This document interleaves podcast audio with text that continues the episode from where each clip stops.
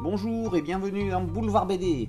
Aujourd'hui, un putain de salopard tome 2 au Maneta. En plein cœur de l'Amazonie, quand le capitaine Rego, l'unique flic du coin, débarque au Toucan, le troquet de Margarida, c'est qu'il s'est passé quelque chose dans le coin.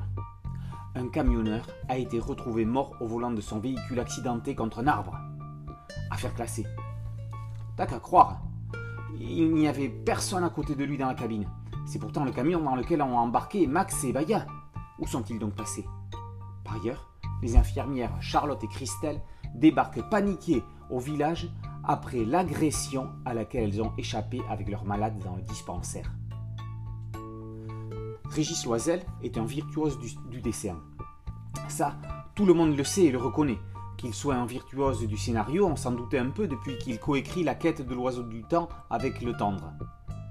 Avec un putain de salopard, on en a la certitude. On suit les aventures de plusieurs groupes de personnages dans la progression d'une même intrigue globale. Max a débarqué en Amérique du Sud avec une énigme laissée par sa mère décédée.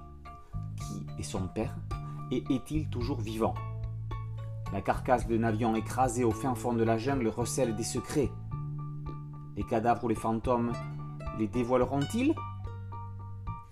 Le dispensaire des infirmières a été la cible de tueurs déterminés à cause de la jeune femme qui y était soignée.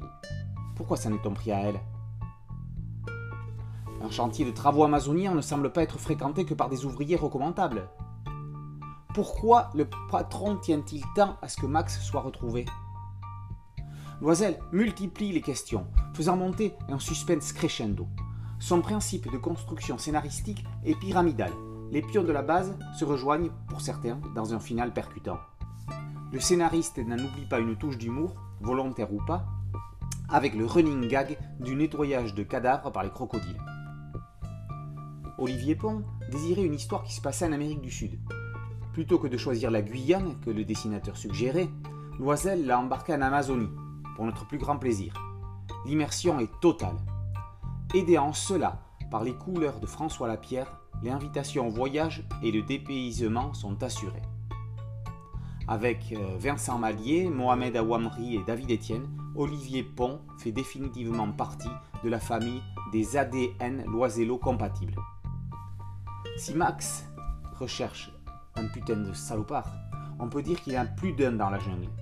On dit que l'enfer est pavé de bonnes intentions, mais quand il est vert, il ne faut pas être manchot pour réussir à les trouver. Un putain de salopard, tome 2, Omaneta, par Loisel et Pont, est paru aux éditions Rue de Sèvres. A très bientôt sur Boulevard BD.